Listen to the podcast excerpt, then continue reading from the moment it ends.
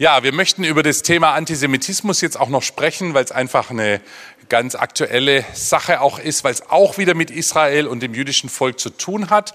Und ähm, wir haben da auch eine dritte Präsentation. Ja, Antisemitismus leider ein wachsendes Phänomen, was uns alle betrifft. Es besteht Handlungsbedarf.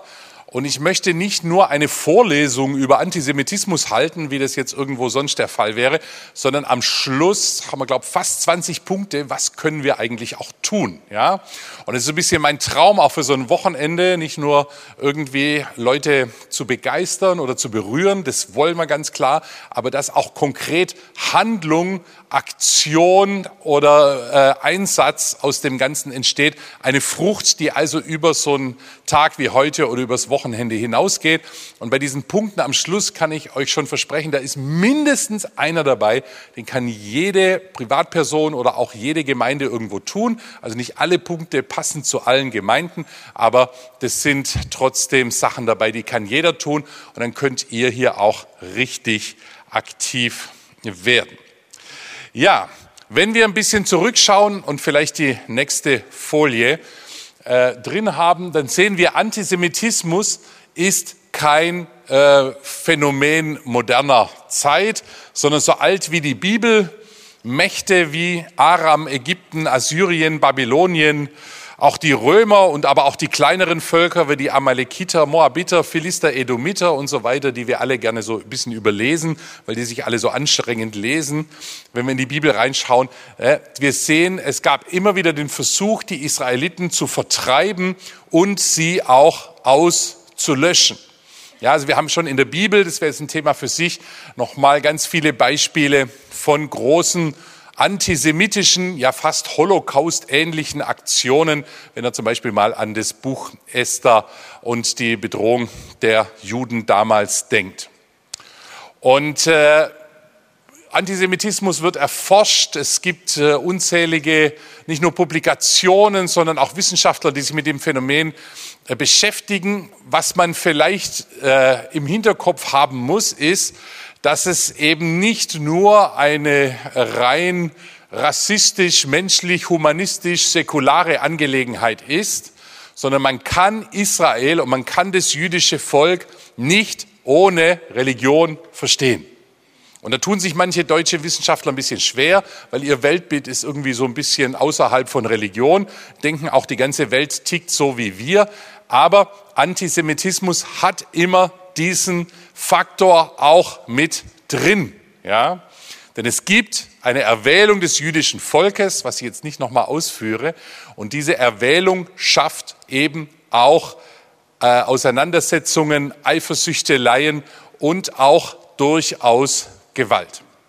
Ich habe hier diesen Vers, auch Sacharja 2, Vers 12, ähm, einfach auch nochmal drin wo, es, wo Gott sagt, so spricht der Herr Zebaoth, nachdem seine Herrlichkeit mich gesandt hat zu den Völkern, die euch berauben, wer euch antastet, tastet seinen Augapfel an. Und deswegen ist Antisemitismus und der Versuch, Juden zu diskriminieren oder auch zu ermorden oder den Staat Israel und so weiter und damit die dort lebenden Juden auszulöschen, ist nicht nur irgendein Kulturkampf eines Landes gegen ein anderes Land. Weil es gibt immer wieder Kriege auf dieser Welt, es gibt immer wieder Auseinandersetzungen, die finden statt. Jetzt könnte man sagen, naja gut, jetzt gibt es auch ein paar Leute, die haben was gegen Israel, aber andere haben eben auch was gegen irgendein anderes Land, das reiht sich hier ein, sondern Gott selber sagt, dass wer euch antastet, der tastet seinen Augapfel an. Das heißt, wer immer sich mit Israel angelegt hat, also dem jüdischen Volk, seine Existenz oder eben auch sein Leben abgesprochen hat, die Bibel sagt, er hat auch damit den Augapfel Gottes angetastet. Und ich möchte nicht zu viel in moderne Politik hineingehen, aber es sind die Nachbarstaaten Israels, die bis heute keinen Friedensvertrag unterschrieben haben, die sich offiziell noch im Krieg befinden, nämlich Libanon und Syrien, ja, die ein humanitäres Desaster höchster Kategorie darstellen.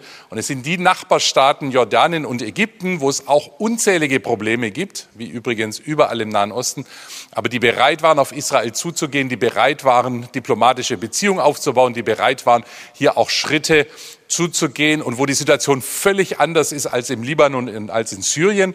Und man muss wissen, Libanon war mal die Schweiz des Nahen Ostens. Ja, also es ist nicht so ein Land, wo schon immer nur Armut und Terror geherrscht hat, sondern ein Land, was dramatisch abgestürzt ist. Syrien war auch ein Vorzeigeland, äh, auch aus wirtschaftlicher Sicht und so weiter.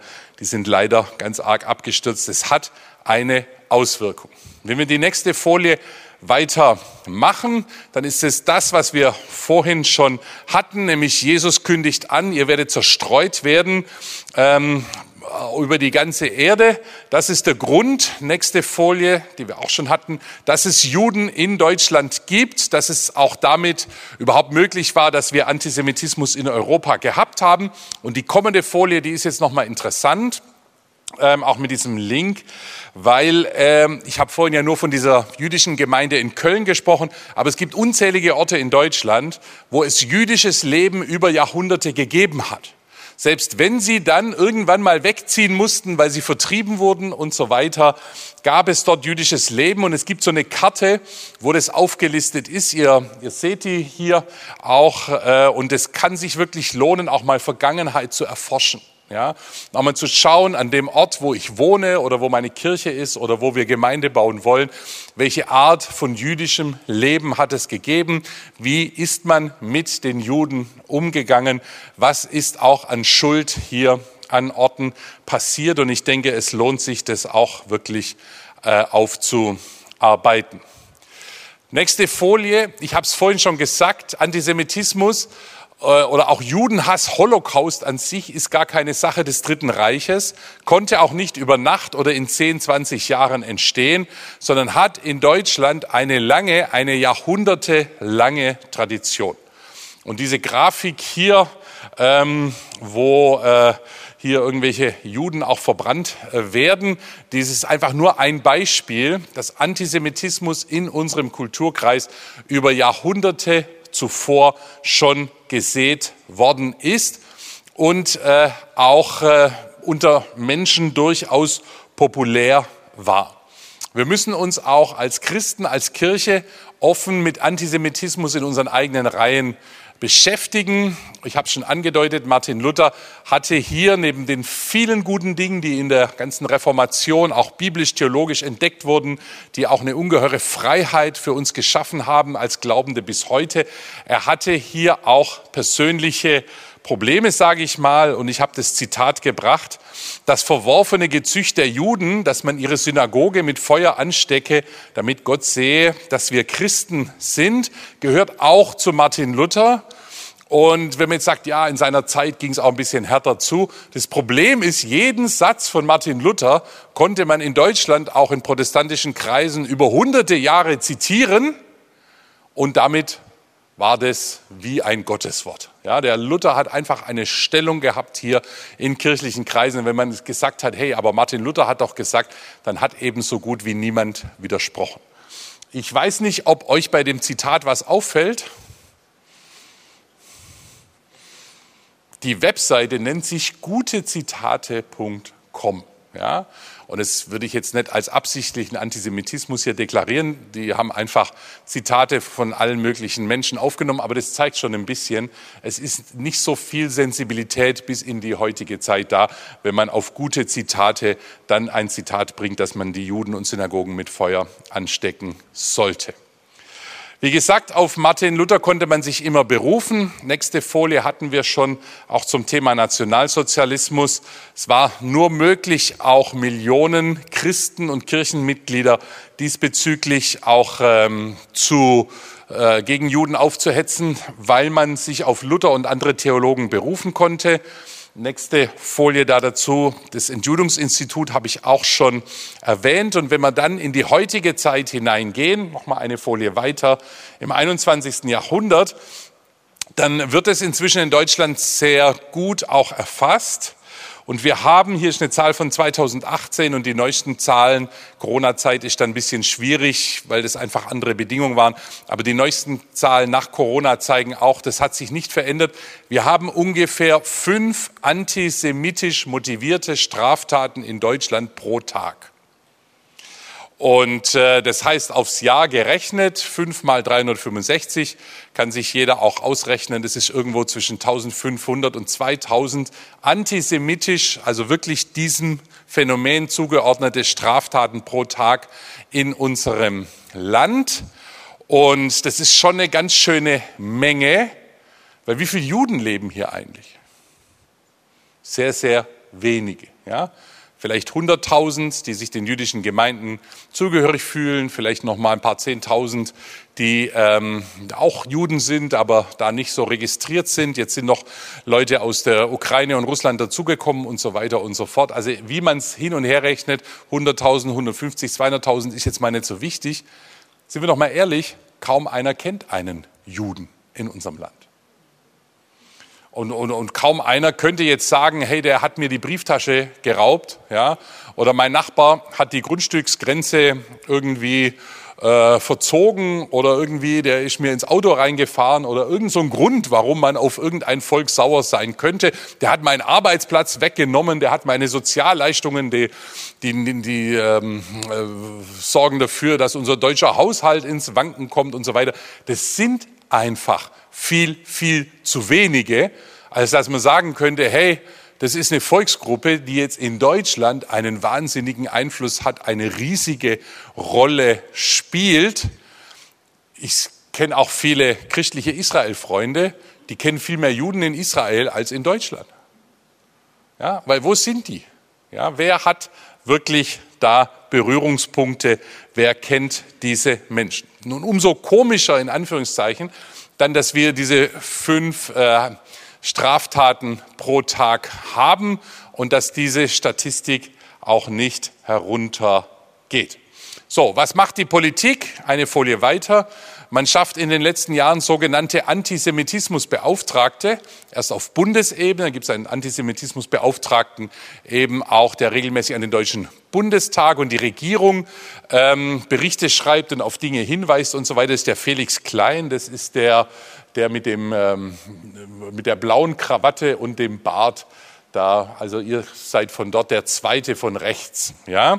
Und dann schaffen die Länder zusätzlich noch Antisemitismusbeauftragte und so gut wie jedes Bundesland hat inzwischen einen eigenen Antisemitismusbeauftragten, der sich in diesem Bereich engagiert und, und jedes Jahr einen Riesenbericht schreibt und Straftaten und so weiter sammelt, auswertet, den Kontakt zur jüdischen Gemeinde auch ähm, aufrecht erhält. Und ich weiß gar nicht, wer das hier gerade in Nordrhein-Westfalen ist, aber es gibt diese Person mit Sicherheit. Aber was ist denn eigentlich Antisemitismus und ab wann kann man von Antisemitismus sprechen? Das muss man irgendwo definieren. Ja, und deswegen gibt es eine Definition der International Holocaust Remembrance Alliance und die meisten deutschen Bundesländer haben in einer Abstimmung diese Definition übernommen und die lese ich euch mal vor. Da heißt es, Antisemitismus ist eine bestimmte Wahrnehmung von Juden, die sich als Hass gegenüber Juden ausdrücken kann. Der Antisemitismus richtet sich in Wort oder Tat gegen jüdische oder nicht jüdische Einzelpersonen und oder deren Eigentum sowie gegen jüdische Gemeindeinstitutionen oder religiöse Einrichtungen. Darüber hinaus kann auch der Staat Israel, der dabei als jüdisches Kollektiv verstanden wird, Ziel solcher Angriffe sein. Hört sich vielleicht ein bisschen trocken an, hört sich ein bisschen langweilig an. Aber um diese Definition gibt es eine Riesenstreiterei. Nämlich die ersten beiden Abschnitte, die sind in Deutschland und überall auch anerkannt. Ja, Antisemitismus ist Hass gegen Juden. Es kann sich gegen jüdische Einzelpersonen, gegen deren Eigentum, gegen jüdische Gemeinden und so weiter richten. Hier sind alle einverstanden. Aber der untere Teil, der sagt auch, der Staat Israel kann dabei als jüdisches Kollektiv verstanden werden und er kann Ziel solcher Angriffe sein. Dieser untere Abschnitt ist sehr umstritten und äh, umkämpft in Deutschland. Ich sage euch auch warum. Weil der dritte Abschnitt nämlich sagt, nicht nur eine Wut auf die jüdische Gemeinde in XY und ein Hassaufruf ist antisemitisch, sondern wenn es gegen Israel geht, dann ist es auch antisemitisch. Und das sagen viele, auch im Bundestag sitzende Menschen, die sagen, ja, aber wir kritisieren keine Juden in Deutschland, das verbietet uns die Geschichte. Aber, und ich sage das jetzt mit meinen eigenen Worten, auf Israel eindreschen, das ist überhaupt kein Problem. Ja? Und so ist in der Politikwissenschaft der Begriff Israel-Kritik entstanden. Wenn man das so hört, sagt man ja, okay, man ist eben auch kritisch gegenüber Dingen in Israel. Den gibt's aber fast für kein anderes Land dieser Erde. Ja? Oder kennt ihr den Begriff der Pakistan-Kritik? Ja? Oder den wissenschaftlichen Begriff der, was für immer ein Land ihr auch nehmen wollt, Kritik. Es gibt dieses Israel-Kritik als äh, Wortform auch unter Politikwissenschaftlern, weil man eben irgendwo im Laufe der Jahre nicht nur sich gelegentlich kritisch zu Dingen in Israel äußert, sondern auch grundsätzlich es nicht wenige Menschen und Medien, wir kommen gleich dazu, gibt, die hier auch dauerhaft kritisch unterwegs sind. So, warum erzähle ich das euch am späten Abend? Ähm, weil die meisten Bundesländer inzwischen auch den dritten Punkt verabschiedet haben, haben gesagt, das ist Antisemitismus für uns. Und ich sage es euch nur aus Baden-Württemberg, die meisten hatten das nicht richtig durchgelesen, sonst wüsste ich auch gewisse Parteien, die nicht zugestimmt hätten, aber das hat man ihnen schön präsentiert. Das bedeutet auch, und jetzt kommt's, dass eben Dinge, die in Israel passieren, unter Umständen Antisemitismus nicht gegen Israel auslösen, sondern gegen jüdische Einrichtungen in Deutschland. Versteht ihr das? Das heißt, wenn in Israel in irgendeiner Weise eine politische Entscheidung äh, passiert ist, dann kann es sein, Menschen, ich habe es schon erwähnt, die kaum einen Juden in Deutschland kennen, die sagen, ich will mich an den Israelis rächen. Jetzt ist die israelische Botschaft und auch jedes El Al-Flugzeug umstellt von Sicherheitsbeamten. Da kommt keiner ran, ja, auch von ihren eigenen Leuten, nicht nur von Deutschland. Und da sagen die, okay, dann mache ich halt einen Brandsatz an der Synagoge. Aber die Menschen, die das tun, haben manchmal gar nichts gegen die Synagoge dort vor Ort oder gegen die paar Juden, die da leben. Die kriegen ja mit Mühe oft überhaupt nur ihre, ihre Leute zusammen, um so eine Synagoge betreiben zu können, sondern es ist eine Wut gegen Israel, die einfach dann sich gegen jüdische Einrichtungen vor Ort ausdrückt. Und so bezahlen Juden in Deutschland auch den Preis dafür, was irgendwo in Israel entschieden wird, beziehungsweise wie irgendwo auch dagegen ähm, dann gehandelt wird. Vielleicht noch ein bisschen einfacher, das war jetzt kompliziert mit so einer Definition, aber dann geht ihr auch mit was nach Hause, was in Deutschland Standard ist. Aber jetzt noch mal ein bisschen einfacher. Antisemitismus ist Jahrtausende alt und ohne Pause. Es hat seit Jahrtausenden Antisemitismus gegeben. Ich möchte kein Negativprophet sein. Es wird aber dieses Phänomen vermutlich auch weitergeben. Jetzt kommt aber der zweite Punkt. Antisemitismus ist global. Er war nie auf einige Länder oder Kulturen beschränkt, sondern er ist einfach gewandert über die Erde und setzt sich immer wieder in verschiedenen Ländern durch verschiedene Regierungen fest. Also im Moment die wahrscheinlich antisemitischste Haltung kommt aus dem Iran und seinen Verbünden aus den schiitischen Ländern, die das offizielle Staatsziel haben, den Staat Israel und alle seine Bewohner auszulöschen. Es war aber nicht immer so. Ja, jetzt können wir sagen, klar, bei Esther hast du doch vorhin zitiert, da gab es es auch schon mal in dem Kulturkreis, da gab es aber auch andere Zeiten. Da hatten die Menschen im Iran mit Israel eigentlich eine, ich sag mal, für muslimisch-jüdische Verhältnisse relativ gute oder zumindest bessere Beziehung als heute. Ja, im Moment haben wir das stark in muslimischen, vor allem schiitischen, aber auch sunnitischen Kreisen. Das heißt aber nicht, es wird so bleiben, sondern wir wissen, wir hatten das Phänomen schon in Deutschland und es wandert immer wieder um die Welt. Wir haben einen starken Antisemitismus auch in Russland. Ja, Im Zusammenhang mit dem Ukraine-Krieg gab es da auch wieder ein paar äh, sehr scharfe Worte gegen Juden von offizieller Seite. Der, der Rabbiner aus Moskau, ich glaube inzwischen auch ausgereist, habe ich neulich gelesen, weil er um seine Sicherheit gefürchtet hat. Wir haben immer wieder diesen starken Antisemitismus in diesen Ländern der ehemaligen Sowjetunion. Deswegen sind auch Millionen von dort jüdischer Abstammung, die dort leben, auch nach Israel gekommen. Es kann aber auch ganz woanders auftreten. Es wandert einfach hin und her. Und das macht den Antisemitismus interessant. Nächster Punkt, der ist nämlich nicht logisch nachzuvollziehen, weil es eben nicht nur irgendwie ein Volk hat etwas gegen ein anderes Volk, aber nach ein paar Jahrhunderten haben die sich irgendwo ausgesöhnt, sondern es wird, es hat immer dieses Bestreben gegeben, Juden auszulöschen. Es ist wie eine Besessenheit. Israel, den jüdischen Staat, wirklich die Existenz des Lebens, die Grundlage abzusprechen. Jetzt müsste man aus deutscher Sicht sagen, ja, durch den Holocaust sollte das ja eigentlich beendet sein. Da hatte die ganze Welt mal gesehen, wo führt es hin. Oder beziehungsweise wir in Deutschland haben jetzt endlich erkannt, so geht's nicht weiter. Da wurde auch viel Buße getan nach 1945, auch von kirchlicher Seite. Muss nicht nur Schuld erwähnen, sondern auch da, wo Umkehr stattgefunden hat. Da ist es ganz arg zu begrüßen. Aber es hat nicht mal in Deutschland zu einem Ende von Antisemitismus geführt. Ich bringe euch nachher die aktuellen Zahlen. Also Antisemitismus zeigt sich immer wieder in neuem Gewand, aber oft mit dem gleichen Motto, die Juden sind an allem schuld oder an irgendetwas schuld.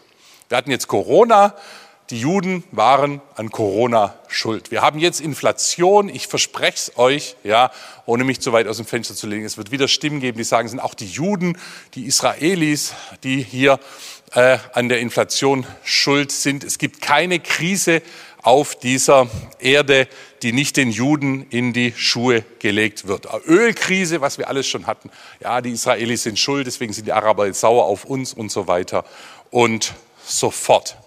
Und jetzt muss man ein bisschen durchschauen, weil an so viel Elend kann gar nicht einer schuld sein und ein Volk schuld sein. Ja, und auch wenn es sicher in Amerika viele reiche Juden mit einem gewissen Einfluss gibt und so weiter und so fort, ja, äh, an allem auf dieser Welt, was irgendwo schief geht oder hängt, können auch nicht so ein paar Leute alleine schuld sein. Und wir würden eben aus der geistlichen Sicht auch sagen, was Gott erwählt, wird auch verfolgt und angegriffen. Das gilt nicht nur für Juden, sondern das gilt ja auch durchaus für, für Menschen, die in seinem Dienst stehen, die sich für ihn einsetzen, die sein Reich voranbringen. Die sind einfach gewissen Auseinandersetzungen ausgesetzt. Und die Juden sagen das selber. Ja, haben die mir in Stuttgart schon gesagt, seid gerade froh, dass ihr nicht so erwählt seid wie wir. Er sagt, das hat uns in der Geschichte nicht nur Gutes gebracht. Ob man das jetzt genauso interpretieren will, kann man mal stehen lassen, aber kommt aus ihrer eigenen Ecke, finde ich jetzt einfach auch mal interessant und zeigt eben auch, es ist nicht nur ein, ein, ein, ein, ein menschliches Phänomen, es hat eben auch diese geistlich-spirituelle Komponente. Wie äußert sich Antisemitismus? Vielleicht die nächste Folie. Ganz bekannt diese Synagoge in Halle, wo es gegen diese Tür da gegangen ist, wo es auch Todesopfer gab, aber weniger als äh, eigentlich vom Täter auch geplant. Antisemitismus bedeutet Gewalt und Schändung jüdischer Einrichtungen. Ich habe es gestern den jungen Leuten gesagt, und du stehst ja hier vorne, du siehst die Gesichter, die haben mich angeschaut, die haben mir es fast nicht geglaubt. Ich habe gesagt, wenn ich euch von einer Religionsgemeinschaft erzähle, die ihren Glauben nur unter Polizeischutz ausführen kann, wo jedes ihrer Glaubenshäuser von der Polizei geschützt werden muss, die kugelsichere Scheiben haben, die Eisentüren verriegelbar haben, mehrere Türen hintereinander. Bin jetzt gerade erst vor zwei Wochen wieder ähm, durch die Räumlichkeiten gegangen. Da kommst von einer Eisentür in den nächsten Raum, dann wird erst die nächste aufgemacht, dann auch die nächste, damit du überhaupt mal da rauskommst. Ja? In Deutschland, wenn die Leute sagen, ja, vielleicht eher doch in Pakistan oder in Afghanistan, das ist die Situation jüdischer Gemeinden. Ich weiß das erste Mal, als ich zur Synagoge nach Frankfurt musste, auf eine, eine Konferenz und ich wusste gar nicht genau, wo das äh, Gebäude ist und ich war mit dem Taxifahrer und der wusste es auch nicht. Und wir waren schon in der Straße und plötzlich sehe ich überall Polizei. So hart es klingt, ich habe gesagt, da müssen wir hin, das wird die Synagoge sein. Und so ist es auch. Jüdische Schulen, jüdische Kindergärten, Kultureinrichtungen, alles beschützt von deutscher Polizei mit unseren Steuergeldern. Und das finde ich auch gut, dass unsere Steuergelder das auch bezahlen, oft mit ihren eigenen Sicherheitsdiensten auch noch zusätzlich. Anders können sie in Deutschland, ihr Lieben, ja, wir reden nicht von irgendwelchen anderen Ländern, in Deutschland ihre Religionsausübung nicht durchführen in unserem Land. Nächste Folie. Antisemitismus äußert sich aber nicht nur durch direkte Angriffe, sondern auch durch sogenannte Boykottkampagnen. Und die, der bekannteste Label dieser Boykottkampagnen, der heißt BDS, BDS. B steht für Boykott. Also man ruft dazu auf, dass Waren aus Israel boykottiert werden. D steht für Divestment und Divestment ist das Gegenteil von Investment. Also Investment stecke ich Geld wo rein.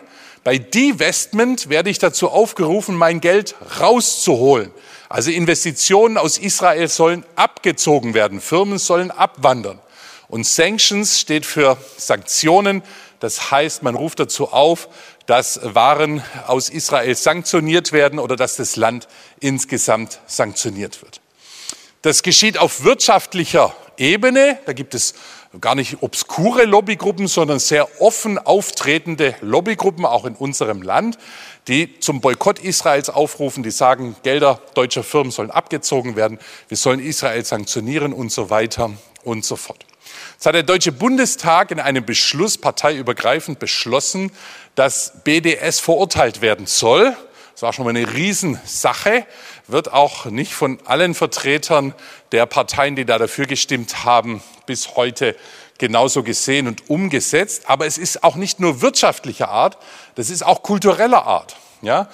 Kommt, ich übertreibe jetzt ein bisschen, aber so ein Popstar aus den USA und sagt, ich mache mal ein Konzert in Israel, dann springt eine Fülle von äh, Leuten aus der Medienbranche auf die drauf und sagt, wenn du da hingehst, wenn du in Israel ein Konzert machst, das heißt, du bist für Israel und du bist gegen was weiß ich. Ähm, der wollte eigentlich nur da singen, ja. Und dann bedeutet es, du verlierst deine Verträge, du fliegst hier raus, wir boykottieren, keiner hört mehr deine Musik und was weiß ich und so fort. Und nicht wenige Künstler sagen dann ab. Also ein paar coole sagen dann auch, jetzt gehe ich mal erst recht dahin. Ja, habe mich vorher ein bisschen interessiert. Wenn ich aber diesen Wind spüre und als kulturell freischaffender Mensch, dann gehe ich mal richtig dahin. Es hat auf akademischer Ebene, dass eben der Austausch von, von Wissenschaft und wissenschaftlichen Erkenntnissen behindert werden soll und so weiter. Das ist ein Riesenthema, um Israel in irgendeiner Weise zu schaden. Wenn wir gerade mal eins weitermachen, dann zeige ich das nur mal ganz deutlich an einem Beispiel. Eben Antisemitismus durch Kennzeichnung von Produkten aus Teilen Israels. Das heißt, wir haben auch in der EU eine ähm, Verordnung, also es betrifft jetzt eben nicht nur auch andere Länder, wo es heißt, dass ähm, ähm, Waren aus den sogenannten umstrittenen Gebieten, nämlich Judäa, Samaria, Ostjerusalem und dem Golan und so weiter, dass diese Waren besonders gekennzeichnet werden müssen. Da darf dann nicht mehr draufstehen Produkt aus Israel, sondern man muss draufschreiben Produkt aus der Westbank, man muss draufschreiben, es ist ein Produkt ähm, aus, aus einem umstrittenen Gebiet und das ist eine Warenlabeling, also eine, eine Warenkennzeichnung. Und wer denkt, ist mir doch egal, ob auf der Weinflasche jetzt Israel oder Westbank steht, der muss wissen, in dem Moment, wo Israel draufsteht, äh, fällt das ganze Ding unter auch äh, Freihandelsabkommen. Das heißt, die Dinger können zollfrei nach Deutschland kommen. Dem Moment, wo nicht mehr Israel draufsteht, ja, ähm, greift die gleiche Zollverordnung nicht mehr. Das heißt, die Dinge werden mit Zöllen belegt und sind natürlich dann erheblich teurer und damit im wirtschaftlichen auch benachteiligt. Warum haben wir damit ein Problem? Offiziell ist es Verbraucherschutz. Der Verbraucher soll ja genau wissen, wo es herkommt. Aber wir haben ein Problem, weil wir in Deutschland dieses Motto hatten, kauft nicht bei Juden, ja.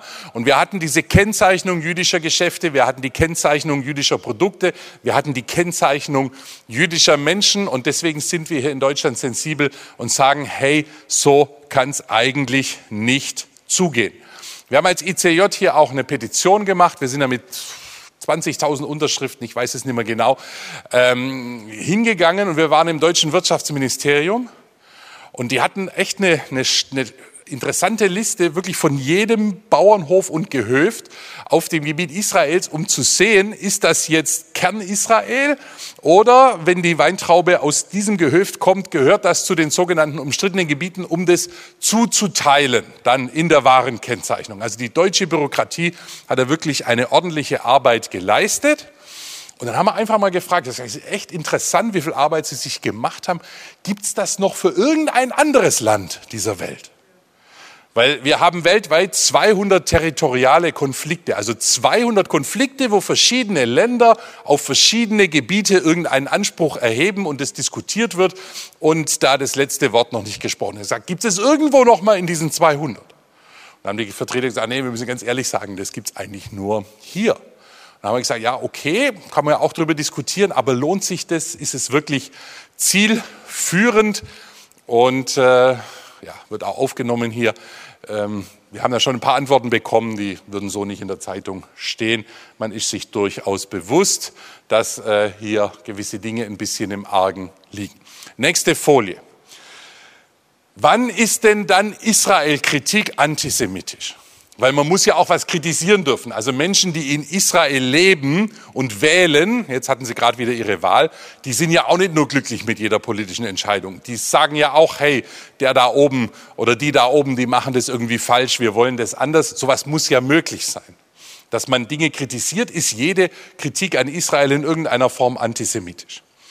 Und hier hat ein Wissenschaftler mit Namen Nathan Scharansky, ja, ein Jude, hat gesagt, wir müssen das mal definieren, und hat den sogenannten 3D-Test erfunden. Ja? Und 3D steht für drei Begriffe. Nämlich erstens, das erste D steht für Dämonisierung. Ja, ist gar nicht religiös gedacht, sondern er sagt überall dort, wo Israel so angegriffen wird, dass es schon dämonisiert praktisch ist, wie vom Teufel hier alles ist. Ja, egal was Israel macht, egal was Israel tut, egal wie Israel handelt, automatisch, es ist falsch, es muss verurteilt werden. Wo wir diese Dämonisierung eines Landes haben, es kann sich so viel Mühe geben, wie es will, es hat einfach keine Chance, weil dieses, dieses erste D Dämonisierung erfüllt ist, dann sprechen wir von Antisemitismus. Dann sagt er, das zweite D steht für doppelte Standards. Also wenn man für Israel Standards einfordert, hat man gerade mit diesen Warenkennzeichnungen, aber für viele andere Länder genau die gleiche Situation überhaupt nicht stattfindet oder relevant ist, dann sind es doppelte Standards. Ja? Also man bewertet ein Land so aufgrund seiner politischen Einstellungen, beim anderen Land drückt man alle Augen zu. Er sagt, wenn wir die gleichen Standards haben, dann ist es okay, dann kann man ja auch äh, Israel durchaus kritisch begegnen. Wenn wir aber da besondere Standards anlegen, die bei anderen Ländern gar nicht gültig sind, dann haben wir ja einfach übertrieben. Und das dritte D steht für Delegitimierung, was einfach bereut, bedeutet, wenn wir Israel das Existenzrecht absprechen. Ja, grundsätzlich sagen, dieser Staat hat keine legitime Grundlage. Was das Land tut, hat keine Grundlage. Wir erkennen das überhaupt nicht an. Und ich finde diese 3Ds einfach mal interessant, weil es uns hilft, ein bisschen zu verstehen, auch wo ist die Grenze überschritten. Und ich sage euch das auch ganz bewusst, weil es gibt auch manche Israel-Freunde, die denken, wenn man von Israel begeistert ist und die Juden liebt, man muss alles super finden, was in Israel so läuft. Aber hey Leute, im heiligen Land ist nicht alles heilig. Habt ihr das schon mal gemerkt? Ja? Und ist auch nicht jeder heilig. Und auch wenn Gott einen besonderen Plan mit diesem Land und diesem Volk hat, dann würde ich trotzdem nicht sagen, alles, was geschieht und alles, was so läuft, das muss hier in Deutschland auch immer nur beklatscht werden. Aber manchmal würde ich mir wünschen, wir tun mal weder klatschen noch kommentieren, weil wir es einfach gar nicht verstehen. Ja? Ein Land, was von tausenden Raketen bedroht ist, die da jedes Jahr fliegen und so weiter und so fort, handelt eben manchmal auch ein bisschen anders. Und wenn wir hier in Frieden und bei Sonnenschein sitzen, ja, und der einzige Angriff, der stattfindet, ist der Fußball vom Nachbarkind auf mein Gelände, hey Leute, dann können wir nicht nachempfinden, wie Leute in Israel leben. Und dann lasst die einfach mal handeln und überlegt mal gut oder schlecht, aber man muss nicht alles sofort verurteilen. Verurteilt wird nicht zu wenig bei Israel, vielleicht in einer nächsten Folie. Hier einfach eine, eine Liste aus den, äh, aus den äh, Human Rights Council, dem Menschenrechtsrat der Vereinten Nationen. Und die haben regelmäßig ihre Sitzungen und da werden gewisse Länder verurteilt. Und hier sind einfach mal so ein paar Zahlen, ja, im Vergleich. Und was mir leider rausgerutscht sind, ist die Jahreszahl. Und das müsste ich jetzt nochmal nachgucken. Das tut mir wirklich leid. Aber da hatten wir in einem gewissen Zeitraum von diesem Vereinte Nationen Menschenrechtsrat 67 Verurteilungen Israels. 19 von Syrien, das spielt auch auf den Krieg an und das Giftgas, was dort alles war. 12 von Myanmar, 9 von Nordkorea, 6 vom Iran und so weiter und so fort. Sudan 2, Libyen 2 und so weiter. Und vielleicht merken wir etwas. Wir merken, da wird nicht nur verurteilt oder da wird kritisch betrachtet, sondern, ich habe vorhin mal dieses, äh, diesen Begriff Besessenheit verwendet, das ist wirklich schon sehr ausgeprägt, um nicht zu sagen besessen, zu sagen, eine Resolution nach der anderen, die Israel verurteilt. Das kommt natürlich durch viele arabische Länder. Jedes Land hat da seine Stimme und kann seine Anträge auch reinbringen. Aber das zeigt einfach, die Dinge liegen schief. Und was ich gut finde, ist, dass in Deutschland auch in der politischen Landschaft inzwischen Menschen gibt, die sagen, nicht nur das finden wir nicht gut, sondern das darf so nicht weitergehen. Die deutsche Haltung bei Verurteilung ist in der Regel so, arabische Länder bringen einen scharfen Text, Deutschland erscheint auf der Weltbühne und sagt, naja, so kann man es jetzt auch nicht machen, vermitteln und verhindern, dass der scharfe Text dann zur Abstimmung freigegeben wird und bringen einen etwas äh, abgeschwächten Text. Äh, der aber immer noch Israel verurteilt. Und sagt, Deutschland sagt dann hinterher, ah, wir haben aber geholfen, dass nicht das schlimme Ding gekommen ist. Und dafür erwartet man auch noch Applaus. Und ich sage mal vorsichtig, es mehren sich in Deutschland, in den etablierten Parteien, die Stimmen, die sagen, so kann es nicht weitergehen. Da haben wir uns als Deutschland auch ordentlich schon blamiert. Also gibt es auch Statistiken aus anderen UN-Gremien und so weiter. Es ist auch kein Wunder, dass die Israelis sich dort ein bisschen dämonisiert fühlen. Denn so unter den Schurkenstaaten dieser Welt, sage ich mal, ist Israel vielleicht nicht der größte. Ja? Hoffentlich habt ihr die Ironie verstanden. Machen wir eine Folie weiter. Antisemitismus geschieht durch öffentliche Kundgebungen, die auch in Deutschland stattfinden. Nicht nur die sogenannte Al-Quds-Demo in Berlin, wo israelische Symbole, Flaggen angekündigt werden, sondern auch äh, andere Arten von Manifestationen, wo auf der Straße offen gerufen wird, Tod den Juden und so weiter und so fort. Hatten wir zum Beispiel, als diese tausende Raketen aus dem Gazastreifen kamen, auch letztes Jahr, sofort gab es auch Solidarität für Israel, aber auch auf der Straße Demonstrationen, wo zum Völkermord aufgerufen wird. Polizei hat nicht immer so eingegriffen und geschützt, wie man sich das wünscht. Antisemitismus geschieht unter anderem auch, und es ist überhaupt keine Hetze, sondern eben auch durch deutsche Politiker. Ich habe extra jemand aus dem vergangenen politischen Leben genommen, damit mir das jetzt nicht gewertet wird, als ich will hier irgendeine Partei promoten und andere kritisieren. Der frühere deutsche Außenminister war, bevor er Außenminister war, mal Wirtschaftsminister, Herr Gabriel. Und es ist nur ein Beispiel. Er hat gesagt, Israel ist ein Apartheid-Regime, für das es keinerlei Rechtfertigung gibt. Und dann wurde er später Außenminister und musste plötzlich Staatsbesuche nach Israel unternehmen hat sich gewundert, dass er dort nicht richtig empfangen wird, dass die Besucher abgesagt haben, dass gesagt haben, auf der Grundlage können wir uns eigentlich nicht unterhalten. Er soll sich mal entschuldigen, soll es zurücknehmen. Das hat er nicht getan. Es gibt Antisemitismus auch in der deutschen Politik. Und wir wollen das jetzt heute nicht parteipolitisch hier instrumentalisieren, aber da kann man schon offene Augen auch haben. Es gibt, nächste Folie, Antisemitismus auch durch kirchliche Gruppen ähm, aus gewissen Kreisen. Vielleicht äh, habt ihr mitbekommen, die Versammlung des Weltkirchenrats bei uns in Karlsruhe vor einigen Wochen, aber vielleicht interessiert es auch niemand hier in Bielefeld. Ja, die hat begonnen mit einem Entwurf, Israel als Apartheidstaat zu verurteilen durch die Kirchenführer der Welt. Und da haben die deutschen Bischöfe, muss man auch mal fairerweise sagen, haben gesagt, hey, das geht aber nicht und vor allem nicht hier von Deutschland. Wir haben auch gebetet, wir haben auch Aktionen gemacht, wir haben mit Menschen gesprochen und am Schluss im Resolutionstext so richtig typisch Deutsch heißt auch mal wieder, es gibt Menschen, die, die Israel als Apartheidstaat sehen. Also man hat nicht gesagt, sie sind es nicht oder sie sind, sondern man hat gesagt, es kann so gesehen werden. Es gibt aber richtig auch in kirchlichen Kreisen diesen Antisemitismus.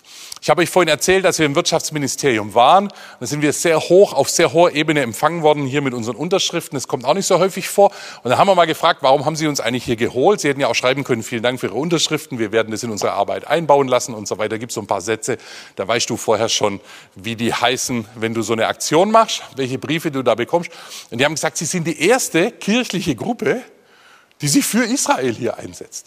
Und er hat gesagt, wir haben ständig irgendwelchen Kirchenprotest gegen Israel und Sie sind von der Kirche, Sie für Israel. Wir wollten Sie einfach mal kennenlernen. Ja? Und das fand ich dann auch spannend. Das heißt nicht, wir sind die Einzigsten, aber Sie haben das in dem Moment irgendwie so wahrgenommen. Antisemitismus geschieht auch durch Berichterstattung in Medien. Das heißt, nicht jeder Bericht über Israel ist falsch, aber mancher Bericht ist auch ein bisschen einseitig und irreführend. Und ich bringe mal eine Umfrage außerhalb von Deutschland. Im Jahr 2012, ist schon ein paar Jahre her, gab es eine BBC-Umfrage in England, ja, BBC, der große Staatssender damals, aus der herauskam, Israel ist in England so unbeliebt wie Nordkorea. Und merkt ihr wieder was? Wie viele Engländer kennen irgendeinen Juden? Wie viele Engländer waren schon mal in Israel? Wer weiß eigentlich, was da los ist? Irgendwoher muss so eine Meinung kommen. Und ganz ähnlich wie bei Nordkorea, ja, wir waren auch alle noch nicht da, da haben wir Informationen aus den Medien, das übernehmen wir. Ich glaube, im Fall von Nordkorea stimmt auch sehr viel. Im Fall von Israel ist es vielleicht manchmal einseitig und übertrieben und auch nicht ganz fair. Und das führt dazu, dass Menschen eines gebildeten Landes hier mit einem hohen Bildungsstandard sagen, wir empfinden Israel so unbeliebt wie Nordkorea. Und da müssen wir uns schon fragen, ja, ob nicht auch manchmal Medienberichterstattung Antisemitismus mehr fördert als abbaut. Das heißt nicht, Medien sollen nicht kritisch sein und Dinge in Frage stellen, aber ich denke, hier ist auch ähm, manchmal äh, das überschritten. Nächste Sache. Es geht auch immer ums Geld natürlich. Antisemitismus geschieht durch Finanzierungen zweifelhafter Projekte. Hier eine Frage der Bildzeitung, die jetzt auch von einer anderen Zeitung hätte kommen können, fließt Geld der Grünen an Palästina-Terroristen. Natürlich, wie immer bei Bild, bisschen sehr zugeschnitten. Aber es deutet einfach an, es gibt eine Diskussion in Deutschland über unsere Steuergelder, die an die palästinensische Autonomiebehörde fließen. Und die Frage ist, was geschieht mit diesen Geldern und wo kommen sie an? Ja?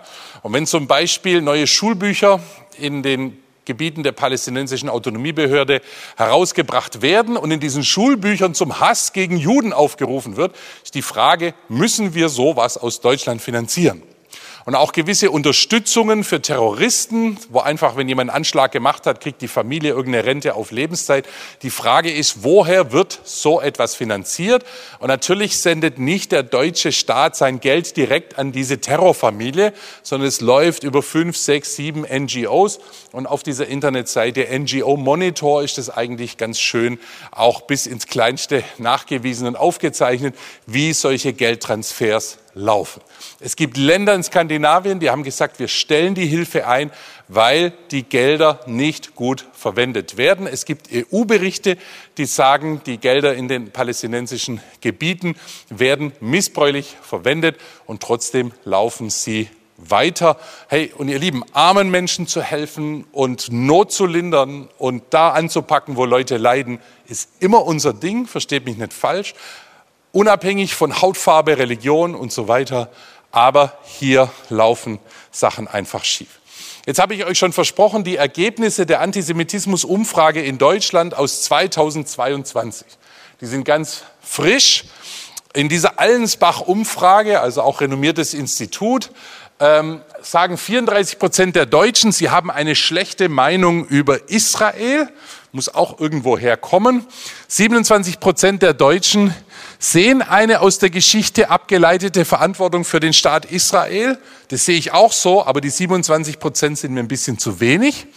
49 Prozent fordern einen Schlussstrich unter die NS-Vergangenheit zu ziehen. Bin ich jetzt persönlich auch nicht damit einverstanden. Das Gedenken muss aufrechterhalten werden. 24 Prozent meinen, Juden hätten zu viel Einfluss in der Welt, was auch immer die Welt ist. 36 Prozent der Bundesbürger setzen die israelische Politik gegenüber den Palästinensern mit der Behandlung von Juden im Nationalsozialismus gleich. Und wir haben nachher noch eine Frage zu diesem Nahostkonflikt, dann kann man auch über diese Themen noch ein bisschen diskutieren. Aus meiner Sicht sind diese Zahlen trotzdem erschreckend, weil sie eine Tendenz in unserer Gesellschaft anzeigen. Diese Fragen werden ja auch alle paar Jahre wiedergestellt und dann wachsen gewisse ähm, ähm, äh, schwierige oder wie soll man sagen auch erschreckende Werte noch weiter an. Und ich denke, hier haben wir eine Verantwortung, hier haben wir was zu tun. Wie sieht es wirklich aus? Einige Fakten über Israel und die Juden.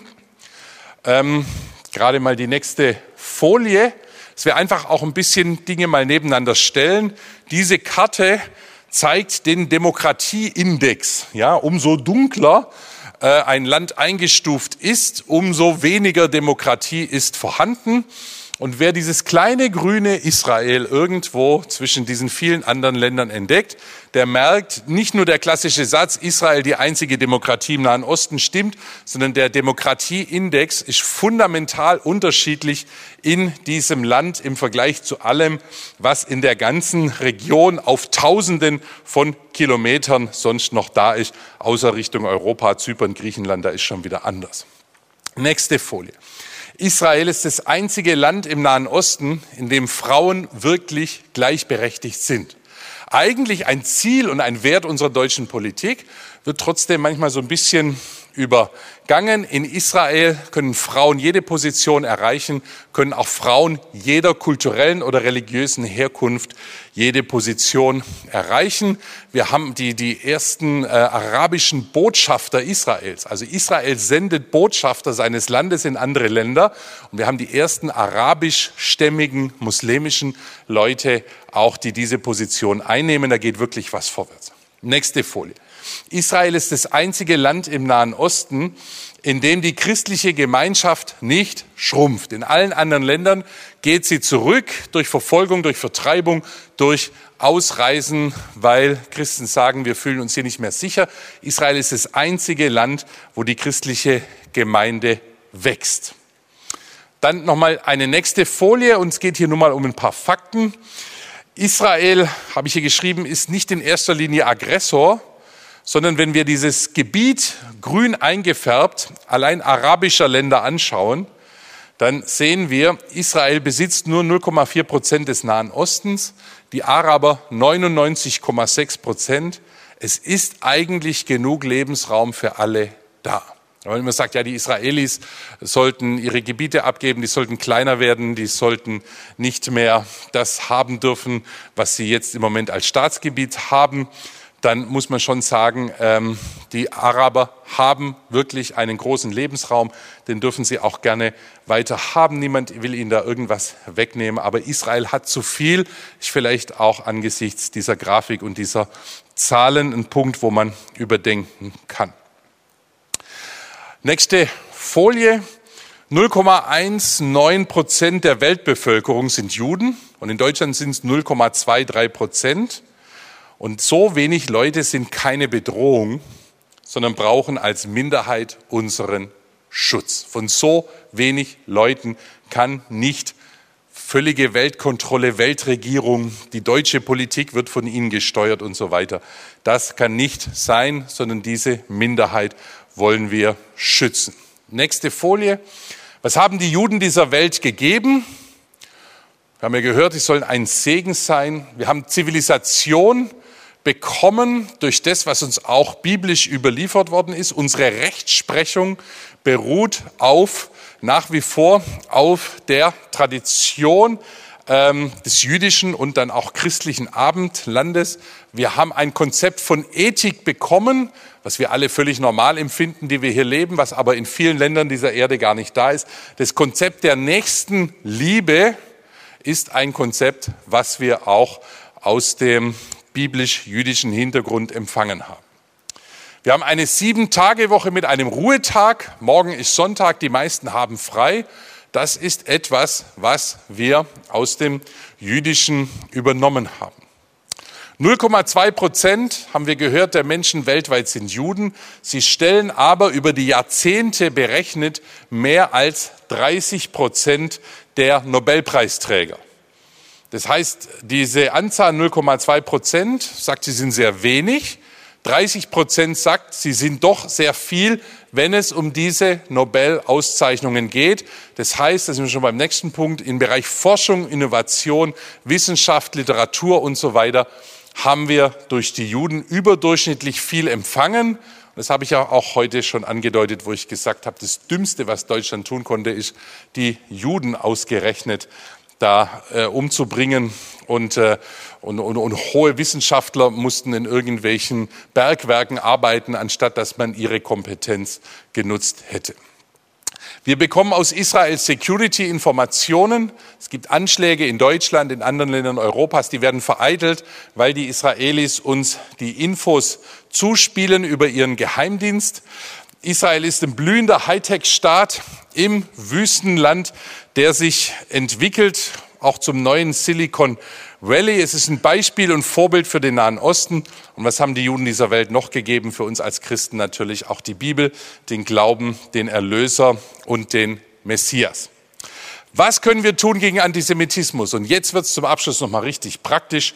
Konkrete Möglichkeiten für jeden engagierten Christen. Kommen wir mal zum ersten Punkt. Erstens, wir können beten für Gottes auserwähltes Volk, für dieses Land, auch für den Durchbruch des Evangeliums, für Schutz und Sicherheit, für Arbeiter in die Ernte und so weiter. Ich lade euch ein, regelmäßig für Israel und den Nahen Osten zu beten.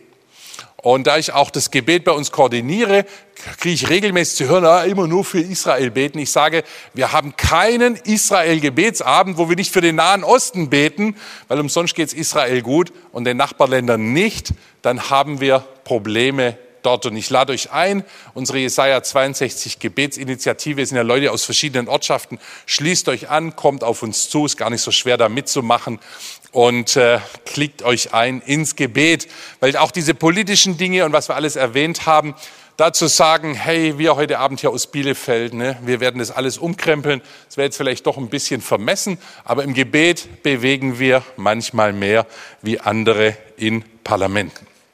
Zweitens, wie können wir als Christen reagieren? Indem wir Positives auch über Israel berichten und weiterleiten in Medien und sozialen Netzwerken. Die, da, wo Medienberichterstattung unausgewogen ist, da darf man auch mal protestieren, da darf man sich auch mal zu Wort melden. Und wir als ICJ, wir haben diese Fernsehsendung ins Leben gerufen, Faszination Israel. Und ihr dürft mitbeten, weil die gibt's im Moment auf Bibel TV, das finde ich auch nicht schlecht. Aber Bibel TV ist nicht der Hauptsender in Deutschland, ja, und wird's vielleicht auch in den nächsten vier Wochen nicht werden. Und deswegen, wir wollen, dass diese Dinge auch in andere Medien hineinkommen. Das heißt auch nicht, wir wollen immer nur schöne, heile Weltnachrichten aus Israel verbreiten, sondern wo es schwierig ist, wo es Konflikte ist, das darf man zu Wort benennen. Aber wir fordern da eine Ausgewogenheit. Wie können wir als Christen reagieren? Durch öffentliche Veranstaltungen gegen Antisemitismus in Deutschland. Dass wir aufstehen, auf die Straße gehen, deutliches Bekenntnis auch äh, durchführen und dadurch auch sichtbar zeigen, dass wir auch mit dem, was in Deutschland läuft, ich habe euch vorhin die Zahlen gebracht und was auch an Hassaufrufen da ist, dass wir damit nicht einverstanden sind. Und äh, da kann man Kundgebungen durchführen. Die Polizei schützt deine Kundgebung. Vielleicht sind nicht alle hier so demonstrierfreudig, aber ich habe es auch gestern Abend schon gesagt, ihr Lieben, ich möchte mir nicht irgendwann mal anhören müssen von kommenden Generationen, warum habt ihr eigentlich auch weggeschaut und warum wart ihr dazu bequem und warum habt ihr nicht Farbe bekannt. Nie wieder in Deutschland heißt auch nicht nur nie wieder soll irgendwelche Dinge geschehen, sondern nie wieder soll sowas möglich sein und keiner steht laut dagegen auf oder nur so ein paar Spezialisten. Wie können wir als Christen reagieren? Ich habe euch erzählt von Petitionen, von ähm, Aktionen, die wir auch im politischen Leben durchführen und wo wir Dinge ähm, übergeben und wo wir politisch arbeiten. Da kann ich jetzt natürlich nicht zu viel hier von der Bühne sagen. Es wird auch aufgezeichnet. Aber es ist unser Anliegen, hier auch in die Politik und Gesellschaft hinein zu wirken. Fünftens, wie können wir äh, reagieren. Und hier auch eine Sache, die könnte vielleicht auch bei euch stattfinden, ohne dass man was kopieren muss. Leute, 27. Januar ist der internationale Holocaust-Gedenktag. Es ist der Tag, wo weltweit des Holocaust gedacht wird. Es ist der Tag, wo wir jedes Jahr zusammen mit unseren jüdischen Freunden an ihrer Synagoge oder auch an anderen Orten Gedenkveranstaltungen durchführen.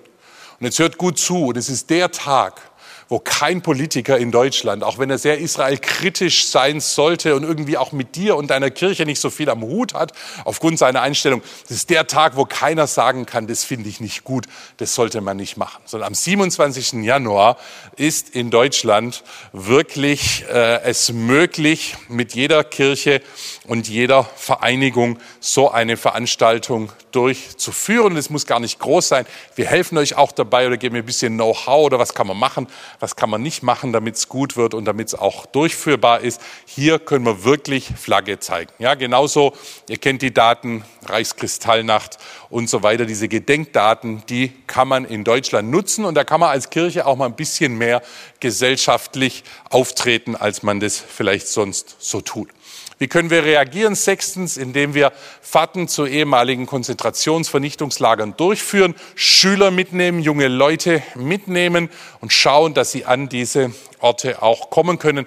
Gestern Abend war auch jemand, der gesagt ich war in Auschwitz, es hat mich wirklich total verändert, was ich da gesehen habe. Das eine ist, man schaut es auf YouTube und das andere ist, man geht mal hin, macht solche Veranstaltungen möglich. Siebtens, wir können reagieren, indem wir auch mit den Vertretern der jüdischen Religionsgemeinschaft Kontakt aufnehmen und zusammenarbeiten. Ja? Und äh, wir gehen auf diese Menschen zu. Wir machen immer wieder Veranstaltungen auch zusammen. Wir sind uns aller Unterschiede bewusst. Wir wollen keine Religionen vermischen. Aber das, was wir zusammen machen können, das machen wir auch zusammen. Und in der Corona-Zeit, da durften ja nur noch Gottesdienste stattfinden. Und da haben wir gesagt, hör mal zu, unsere Gedenkveranstaltung darf nicht im Saal stattfinden. Aber wenn wir es Gottesdienst nennen dann, und es auch praktizieren, dann dürfen wir es durchführen. Und dann hatten wir einen christlich-jüdischen Gottesdienst miteinander und haben den auch sehr gut inhaltlich ausgefüllt. Wie können wir als Christen reagieren? Achtens, indem wir einen Gottesdienst oder auch ein Seminar zum Thema Israel oder Antisemitismus in der Gemeinde durchführen. Wer sich nicht traut über Israel und oh, was denkt da meine Gemeinde und mein Kirchenvorstand und was weiß ich, verstehe ich alles. Ja, ich war 20 Jahre Pastor in Rumänien, davon die Hälfte und ungefähr die Hälfte in Deutschland. Ich weiß, wie diese ganze Szene tickt, weil ich tief mit ihr verbunden bin. Jetzt bin ich Ältester, immer noch jede Woche in Gemeindeleitungssitzungen. Aber dann mach halt was zum Thema Antisemitismus oder zum Thema jüdisches Leben in Deutschland und so. Da müsste eigentlich auch die liberalste Freikirche in Deutschland irgendwo mitmachen. Ja? Von daher nicht immer nur schimpfen auf die Leute, die da in irgendeiner Weise geistlich verantwortlich sind und vielleicht das Thema Israel nicht ganz so sehen wie der ein oder andere hier im Raum, sondern machen wir es eben so, dass keiner mehr irgendwas sagen kann. Ne, wir wollten als Gemeinde ein Israel-Projekt unterstützen, ist eigentlich ein anderer Punkt.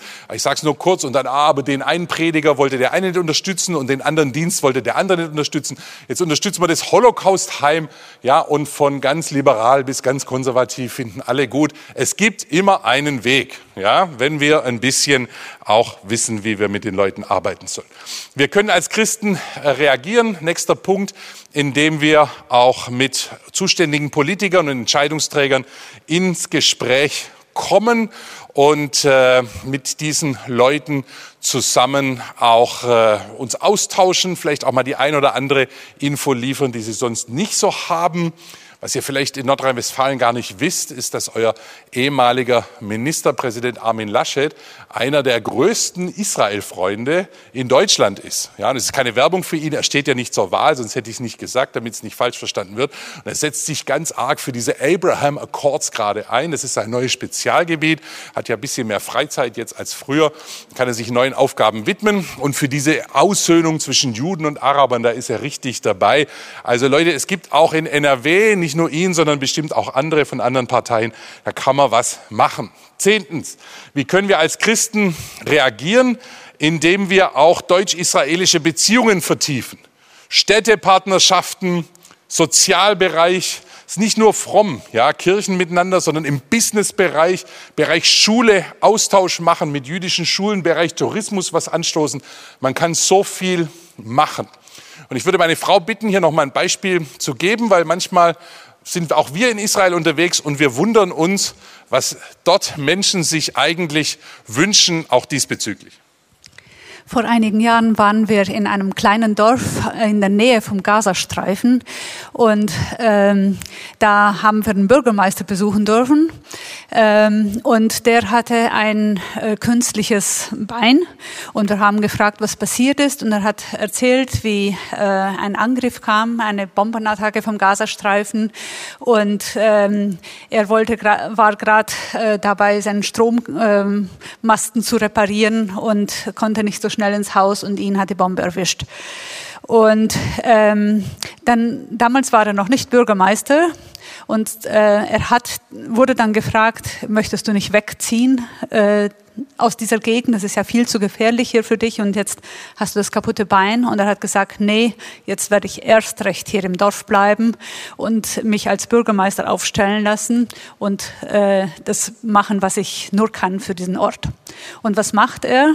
Er baut Tomaten an bis an die Grenze zum Gazastreifen, die besten, schönsten Tomaten, die ins Ausland verkauft werden. Äh, ich war erstaunt, dass in so einem Ort, der so oft angegriffen wird, die schönsten Villen und Gärten sind dachte ich, wie kommt das?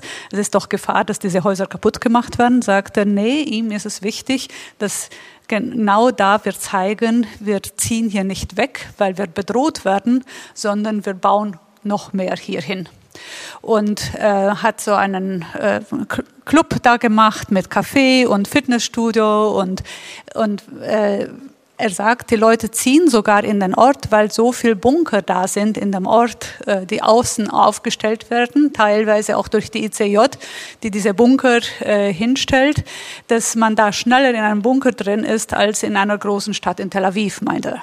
Und deswegen kommen Leute und ziehen dahin. Und wir fragen ihn, okay, das ist alles sehr mutig, das bewundere ich, aber äh, was wünscht ihr euch von den Deutschen? Und dann hat er gesagt, wir stellen fest, der Antisemitismus nimmt zu. Und ähm, vor einigen Jahren war mir das noch gar nicht so bewusst und war überrascht, dass jemand aus Israel mich darauf aufmerksam machen muss. Und er hat gesagt, das ist ihre größte Angst, weil die Parolen und das, was sie jetzt hören, sie haben Sorge, dass das wieder in die Richtung geht, wie es in der Nazizeit war. Und er hat gesagt, dass, was sie sich wünschen würden, wäre auch so eine Städtepartnerschaft, wo richtig auch hier die Leute die Infos bekommen äh, und äh, wirklich mal mitbekommen, wie es ihnen dort geht und was ihr Leben dort bedeutet. Und äh, warum ziehen Leute nicht weg aus solchen gefährlichen Gegenden? Weil sie gesagt haben, das ist unsere Heimat, wo sollen wir hingehen? In ganz Israel kann die Bombe uns treffen. Ja. Und da wurde mir auf einmal bewusst, in welchen Gefahren die sind, aber auch Mut und die Lebensfreude, die die ausgestrahlt haben und wie schön sie ihr Leben gestaltet haben, trotz Gefahr.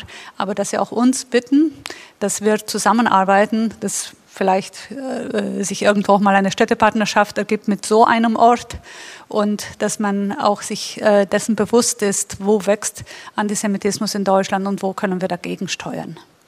Und ein anderer Politiker, den wir auch in der Zeit äh, sprechen konnten, hat gesagt, wenn die israelischen, äh, wenn die äh, Organisationen aus Europa, die für Israel etwas machen, sich zusammentun würden und nicht jeder nur sein eigenes Ding machen würde, dann könnten wir viel mehr gegen den Antisemitismus machen und viel wachsamer sein.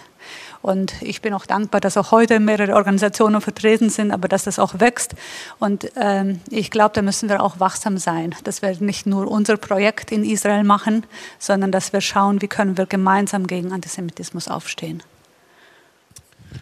Genau, und wir haben leider noch keinen Bürgermeister gefunden, ähm, die, die finden auch Partnerschaft mit Israel ganz toll, wenn ich denen sage, hey, an dem Ort, du hast so 10, 15 Sekunden, wenn die Sirene läutet, um im Bunker zu sein, weil sonst kann die Rakete theoretisch bei dir sein. Irgendwie haben sich alle zurückgezogen. Also wenn ihr so jemanden kennt, meldet euch einfach. Deswegen diese Story hier beim Bereich Städte, Partnerschaft. Es ist immer ganz furchtbar, was alles passiert und sind weit weg, aber Betroffenheit hilft nicht sondern wir wollen diesen Leuten auch helfen. Nächster Punkt.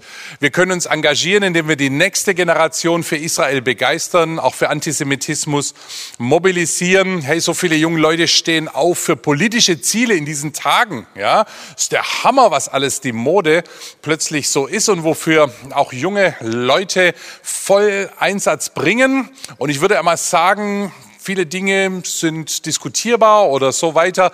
Aber an dem Punkt, ja, lasst uns junge Leute auch mobilisieren, damit sie sich für Israel, für sicheres jüdisches Leben auch einsetzen. Jugendpartnerschaften, Jugendaustausch stattfindet. Das ist eine gute Sache. Nächster Punkt, wir können reagieren, indem wir eben auch gerade unter diesen Holocaust-Überlebenden arbeiten. Und äh, ich möchte mich nochmal bedanken für die Kollekte, die wir da auch eingesammelt haben. Aber wir können auch reagieren, indem wir das Zeugnis dieser Menschen aufrechterhalten. Ja, weil wir hatten vorhin diese Zahl, ähm, ganz viele wollen über 50 Prozent Schlussstrich unter NS-Vergangenheit. Diese Holocaust-Überlebenden und ihre Stories, ihr Lieben, sind der lebendige Beweis für das, was auch in Deutschland schon möglich gewesen ist. Und diesen Menschen können wir nicht alles erstatten, was schiefgelaufen ist und furchtbar war. Aber wir möchten ihnen eine Stimme geben über ihr Leben hinaus. Und dazu haben wir eine Verpflichtung. Wir können reagieren, indem wir auch eben in diesen Alia-Prozess, den ich vorhin schon angesprochen habe, diese Rückführung von Juden, diese Einwanderung von Juden, gerade in diesen Tagen aus der Ukraine, aus Russland eine ganze Menge, indem wir das auch unterstützen. Wir hatten schon die Schutzbunker, das habe ich euch vorhin erzählt. Auch das sind konkrete Projekte, die Menschen helfen und öffentliche Aktionen. Nächste Folie sind wir schon eine weiter inzwischen, sorry, durchführen in Israel, auch den Menschen zeigen, hier bei diesem Jerusalem-Marsch, den ich schon erwähnt habe, einmal im Jahr wirklich mit Tausenden aus allen Ländern auch zeigen, hey, wir lieben euch, wir sind an eurer Seite. Nächste Folie, was ich auch schon gesagt habe, Israel besuchen, selber hinfahren, andere mitschleppen, Menschen, die sich vielleicht gerade nicht leisten können, das auch ein Stück weit zu finanzieren. Und die Frage wäre jetzt zum Abschluss dieses Abends, was könntest du tun? Was könntet ihr tun? Was kann deine Gemeinde tun? Ich bin kein Verkäufer, um hier irgendwelche Projekte zu verkaufen oder jemand irgendwas aufzureden. Aber ich finde es toll, wenn wir mit konkreten Dingen rausgehen aus diesem Abend, aus diesem Wochenende, mit konkreten Initiativen, mit konkretem Engagement. Hey, so viele Kirchen haben Projekte in 30 Ländern dieser Erde. Ich übertreibe jetzt ein bisschen, da sage ich, hey, mach mal was für Israel. Haben wir noch nie drüber nachgedacht. Sage ich, hey, mach weiter 30 Dinger, aber mach auch mal was für Israel. Ja, weil Paulus sagt, hey, zuerst den Juden und dann auch den Griechen. Er hat gesagt, da sind wir schon ein bisschen heute ganz woanders angekommen.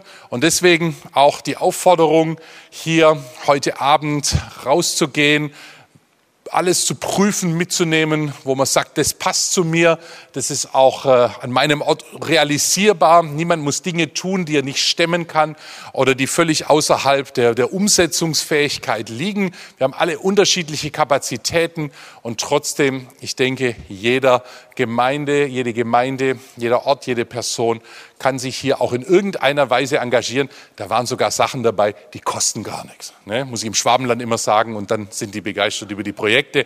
Ihr seid da ein bisschen großzügiger. Aber manches kostet gar nichts.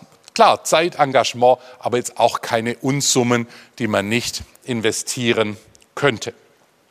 Ganz herzlichen Dank für eure Aufmerksamkeit. Wir haben versucht, einen Mix zusammenzustellen. Ne, das erste, Back to Jerusalem, ein bisschen motivierend, biblische Prophetie erfüllt sich. Das zweite, nochmal theologisch, biblisch, ein bisschen tiefgrabender. Und das dritte, vielleicht auch nochmal ganz aktuell, hat so einen leichten gesellschaftlich-politischen Touch auch, um zu sagen, hey, was ist eigentlich los in unserer Welt gegenüber Israel und den jüdischen Menschen?